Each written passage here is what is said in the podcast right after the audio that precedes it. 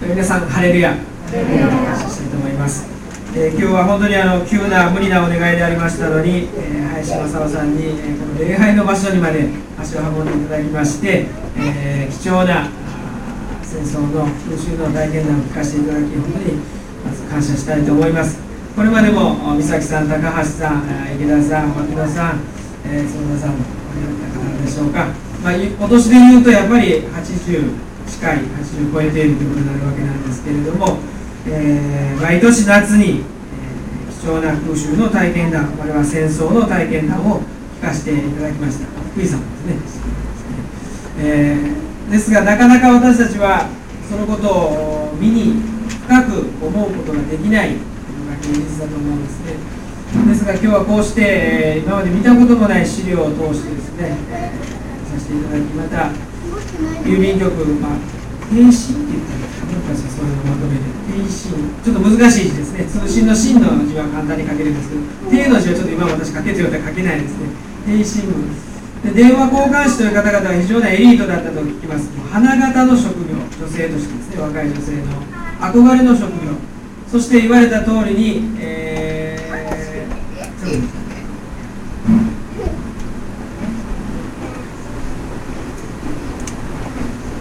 そうですね。通信手段は唯一それでありますから最後の最後はですねどんな指令が福井に飛んでくるのかわからない。ということでその20人の若い女性の方々はまあ避難することができなかったわけですね。でそして、えー、とうとう、まあ、焼け死なれたということでそのご遺体を写真であろうが何であろうが見たのはもう初めてなんですけれども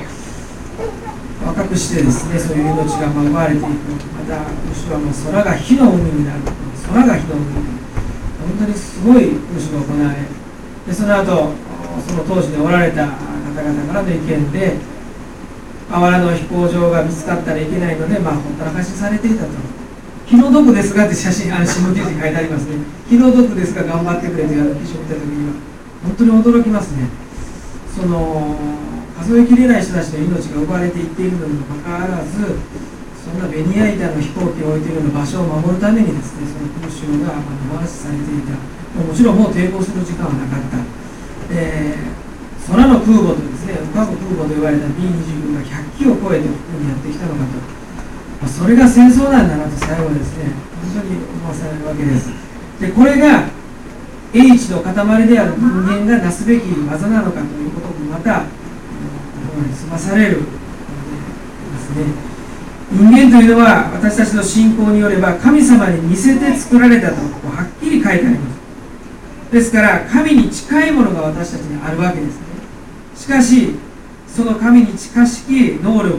知恵知識でをもってして、まあ、人を殺すための道具を改良を重ねて作り上げそしてとうとう空母のような大きさのものもですね空に浮かばせるようにしてそして今聞きましたが先ほども教えてくださいましたが48発のですね込められた焼夷弾を、ま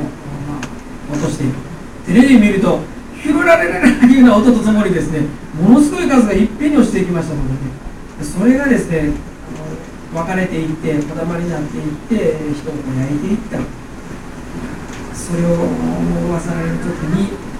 私たちがこの神に似せて作られたということの意味は一体何であるのかということをもう一度思いたいと思います。神は言われました。この世の全てのものを支配させよ。うあなた方は神に似せて作られたのだから全てのものはあなた方に与えるし全てのものはあなた方に従うものとなるしあなたたちはその支配者となるのだと創世記にそのように書かれています。で現実私たちはこの地球上を今支配しているわけですね。それは文字通りのことであります。ですが私たち人間が支配しているこの地球上は今朝の教会学校でもですね先ほど大学でお話をしてくださったんですけれども、えー、島々が沈んでいこうとしている。海面はどんどん上昇していこうとしている。そして、え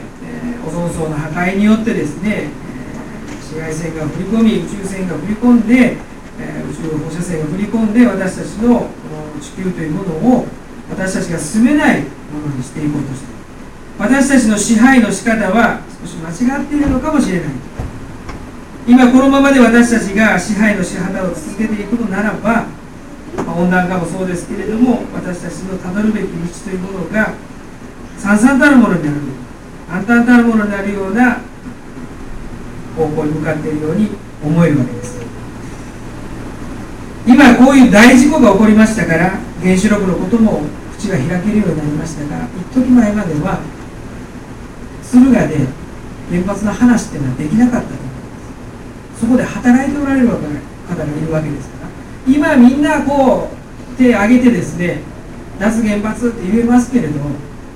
今もですねそこで働いてる方を前にしたらそれはなかなか言えないし一時前までそんなことは話題にできなかったと思います。でもひとたび事故が起こればその県で一つの県単位ですねそこで暮らしていけなくなる。まあこっちゃなんですけども地震も津波もですねなんとか復旧復興できるわけですね。でも放射能は50年100年とわたって残るわけですから私たちがそこに住めなくなるということはこれ教えられたわけですね。そうなる可能性はみんな分かってたんだけれども、まあ、目を閉じ耳を閉じ口を閉じてきたわけです。しかしそれでも私たちはそういった中で生きていかなければならない。北海道の知事がじゃあ再開しますって言ったことそれはみんなが生活の糧がないので何とかしてそれを復旧してもらわないと原子力をもう一回やってもらわないと原子の火を灯してもらわないと生活が成り立たないという声もされているわけですそれを跳ね返してもう一度みんなで生きていきましょうって言ったらですね相当な苦しみをみんなが担い合わないといけないわけです。でそれはじゃあ北海道例えば夕張市有名になりましたね。大借金市ということで。もう日本で一番の赤字、えー、団体ということで、えー、市とかがですね町とかがですね不良債権に押しつぶされて、えー、財産整理団体になっているこういう時代ですね。でそんな中でみんなが生きていく方法ややり方やって言われてもなかなか思いつかないなんです。でも神様は言われた。あなた方はこの地を支配するものなんだ。そうするときにこの支配の意味を神様からもう一度受け取り直さないといけない。いつも言っています通り支配するといえば王様が権力者が偉そうにですね力を振るってみんなを黙らしてですね強権的に言うことを聞かせるということを支配というふうに思いますがこの文字の通りに支配の死は支えるという字。支配の配は配るという字ですね。本当の支配とは皆を支え守り支えそしてみんなに食料や安全保障やそれから教育やろんなものを分配してあげる。配ってあげる。それが支配するという意味だということを神様の御言葉から教えられるわけです。この地球に対してもそうです。私たちが支配者であるというのならばこの地球を支えてそしてこの地球上で暮らしていっているいろんな人たちに対して安全や教育や食べ物や保証といったものを配っていく。それこそが神様が求めておられる支配だということを教えられるわけです、え、昨日ですね日光町のあのお祭りが町内会のレクレーションが12年ぶりに復活して執り行われました。皆さんだんだんお年を取っていかれてですね町内会の夏祭りしようと思ってもですねテントを張るのも大変だ。それを片付けるのも大変だ。準備も大変だ。食材の買い出しも大変だ。会計さんも大変だ。班長さんはチケットをですね配って何をどんだけ買ってくれるということを集めて回るのも大変だ。でそんなことやってたら文句を言う人が出てくる。あれはどうだったんだ？これはどうだったんだ？終わってみればですね文句を言う人が出てくる。もうやめようってことになってやなったわけです。ところがやめてしまったらですねだんだんだんだん地域の結びつきというものが弱くなっていく。で12年が経ってですね子ども会が復活して5年間その地域の方々がそれを見ておられてですねああやっぱり楽しそうだな夏祭りがしたいなっていう気持ちにだんだんなってこられたそうです。そしてとうとう今年ですね準備会が始まって、えー、夏祭りが昨日行われました。でもその準備をし始めたらですねやっぱり出るんですね意見が。俺はもう実行委員せんとか言ってですね。実行委員やめたって絶対にやらないって言ってですね帰ってってしでみんなが外会長さんがですね「いやあなたが辞めるって言うんだったら私も辞める」って言ってしまうわけなんですね。でもみんなでですね「まあ辞めたいっていう人は辞めたいって言うのはしょうがないじゃないですか」って言って、まあ、それ私が言ってしまったんですけどね。本当は引き止めないといけないんだけど本人が辞めるって言うんだからもうこれは辞めるでいい、ね、何もねこの地域から消えていなくなるわけじゃないんだし今回の実行委員はしない。でやっぱ残されたもんでやりましょう。ってやったんですそしたらですねちゃんと昨日雨が降り始めたらやってきたんですね。一緒に準備してくれたんです。そして分かったことにですねお楽しみ抽選会。なんとその人が一等賞当たったんで これはよかった。しかもその時のくじを引いたのがですね光の子幼稚園の卒園児なんですね。そしてその人は喜んでですね今くじを引いてくれたお子さんはどなたですかって言ってですね。そしてその子はまひろちゃんって言うんだけどまひろちゃんの手を取ってですねありがとうありがとうって言って喜んでですね餌もちゃんと朝片付け朝の片付けをしてくれたからねよかったなと思いました子供会が中心になってやりますねで子供会の中でもね準備の話が始まった大変だな景品240個買ってこないといけないフランクフルト120本買ってこないといけない焼き鳥2000本用意しないといけないさあそれを焼く炭火起こしそれを焼く人パックも買わないといけない何も買わないといけないもう準備これ大変だで当日おそらく楽しめないということが分かってやってる人たちだんだん顔がちょっと曇ってくるわけなんですね。ああやろうって言い出したのはいいけれどもこれは大変だな。ゲーム係もあるしね。全部大変だな。そこでですねまああの執行部の役の時も話しましたがなんでこの祭りをするのそれはですね震災以後絆という言葉が、ね、何回言われたか。絆っていうことがどんなに大事か学んだ。でも絆ってそんな簡単に生まれますかね？口で絆絆って言ってたら絆が生まれるんですかね？こういうことをしんどいと思うことを一緒にやって地域の絆とか生まれるんじゃないんですかね？そしてもしですよ万が一ここが被災地になった体育館で避難暮らしをすることも段ボール箱1枚で選んだりそんなしんどいことがしんどくならなしんどくさをです乗り越えていけるのは普段あ一緒に祭りもやった買い出しも一緒にやった焼き鳥も一緒に焼いた一緒にしんどいことをやったっていう関係だからそれが耐えていけるんだと思うんですね。いつでも声がかけられるし。そして昨日は3世代4世代にわたっておしゃべりをしましただからあの人のことだあの人のことだって分かる。助けに行くことができる。もし何かが起こった時にそれだけ喋って顔を見合わせた中だったらこの手が伸ばせると思うんですね。少々自分が危険なことであったとしても。それが絆だというふうに思うんですね。何かを町内や地域に一緒にやっていく。だからこの部会の皆さんにお願いしたんですね。今回は奉仕です。自分たちは楽しめない。自分たちはしんどいばっかり準備も片付けも自分たちは損。でも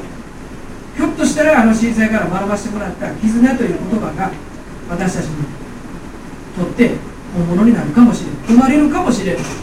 口で言ってきた。絆が大事だね。今回それをひょっとしたらこれをやり遂げることによってもらえるかもしれない神様が言っておられる私たちが共に生きていきなさいということそしてこの地を支配しなさいと言われることそれはこの地域やそれぞれが生きている持ち場立場それぞれの場所において自分がわずかでも支える側に配る側に配慮とかですね。思いとか気持ちとかいうだというふうに思いますで結果くさんの人たちが思いもかけない人たちが手伝ってくれて子供たちも手伝ってくれてそしてそういう話し合いに来ている人の家族が裏で支えてくれて陰で支えてくれて今回、まあ、無事に執り行われることができたというふうに思います。私たちの教会というもの私たちの幼稚園というもの、まあ、昨日も光の子幼稚園で連呼してもらいましたけど公園でテントもですね立ってですね、まあ、こんないいアピールもないなと思うんですけれども私たちの教会幼稚園というものがわずかでもこの地域にあって支える側になり何かを配る側になってですね用いられていてほしいと願いますし今日林さんを通して、えー、教えていただきましたけれども私たちが知らん顔していたらああこのような世の中をもう一度繰り返すことがあるかもしれないですね。でも必死になって林さんという方もですね自分の時間ですね自分の残り残された生涯です自分の命です。でもこれを語り継ぐということに配って歩くことにですね平和の大切さを配って歩くことに今尽くしておられるわけですね。小学生の子どもたちの記事を読んだらですね最初は「ウェー」とかあ怖いかわいそうって言ってるけれどもだんだん気持ちがつながっていってああやっぱり戦争はしちゃいけないんだ。やっぱり平和は大事なんだってことを思ってくる。でそういう生き方もあるってことです。今やっぱり目の前で話を聞かせてもらってよかったなと思います。私たちは自分の人生です。から自分の時間です。自分の命です。でも配って何かを配ることができるようになったら平和のためとか信仰とかそれを信じてその結果平和を大事に思うといろんな気持ちをですねちゃんと配っていきたいなと思わされた次第であります。本当にたくさんの感謝を込めて一言お祈りさせていただきます。天の下の神様感謝をいたします。今日は特別に林正の会長に来ていただいて福井の大空襲の様子を教えていただきました。66年前の大変な出来事を私たちはこの身に覚えて決してそのような時代が時代が二度と起こらないように私たち自身も力尽くしていくことができますようにお願いいたします。あなたから与えられた命です。大切に用いてまた多くの人々のために使えていくことができますようにお願いいたします。これからも橋さんの活動が豊かに祝されますようにご健康が守られますようにいたします。またこの礼拝堂に集いました。私たち一人一人神様の御言葉を受け取り神様の愛を受け取ってあまねくように福音を述べ伝えていくことができますようにお願いいたします。この日この時に感謝をしてイエス様の皆によってお祈りいたします。